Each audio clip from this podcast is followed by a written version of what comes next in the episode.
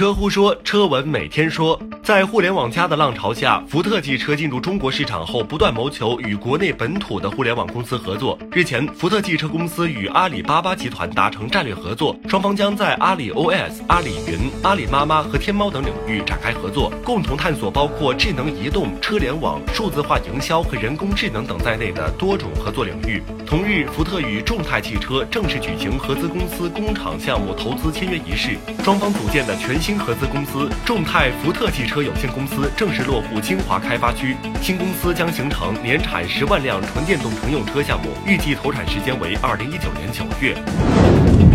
日前，广汽集团与科大讯飞在广州签订战略合作协议，双方将在智能人机交互技术、车载智能化及大数据分析、智能车联网平台等多业务领域展开合作。搭载科大讯飞最新智能语音系统的广汽传祺 GS 四、GS 八等明星旗舰车型将率先于二零一八年推向市场。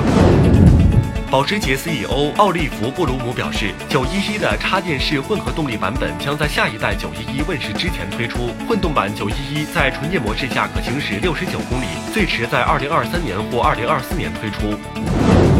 据外媒报道，捷豹将于明年三月推出首款量产版纯电动 i-Pace。捷豹希望借此来对抗奥迪、保时捷等品牌。捷豹也将成为首个推出纯电动车的高端品牌。新车将于二零一八年开始出售。关注微信公众号“爱车乎”，更多信息有趣的新能源汽车资讯抢先放送。